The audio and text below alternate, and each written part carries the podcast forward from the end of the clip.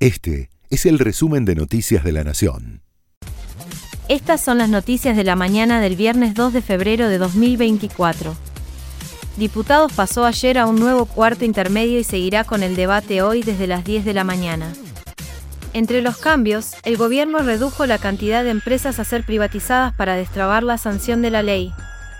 Pasan de 36 a 27 las compañías a ser declaradas sujetas de privatización total, mientras que otras tres, Banco Nación, Arsat y Nucleoeléctrica, podrán ser privatizadas parcialmente.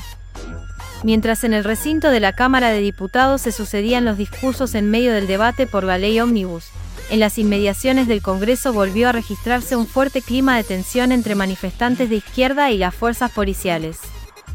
Hubo corridas, empujones y al menos un militante detenido. En medio de la tensión, el dirigente del polo obrero Eduardo Beliboni sufrió una descompensación.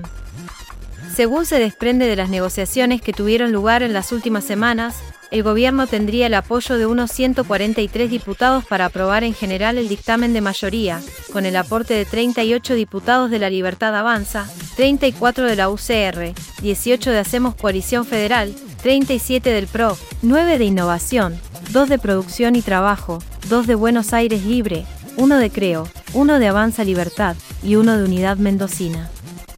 Un médico cirujano uruguayo llamado Gonzalo Leal, de 55 años, que intentó cruzar a nado el río de la Plata, murió de un paro cardiorrespiratorio cuando estaba cerca de llegar a la orilla de la provincia de Buenos Aires, a la altura de Punta Lara. Louis Hamilton protagonizará uno de los pases más importantes de la historia de la Fórmula 1. El siete veces campeón dejará a fin de este año la escudería Mercedes y a los 40 años se incorporará a Ferrari, la más exitosa de todos los tiempos y la más popular. Este fue el resumen de Noticias de la Nación.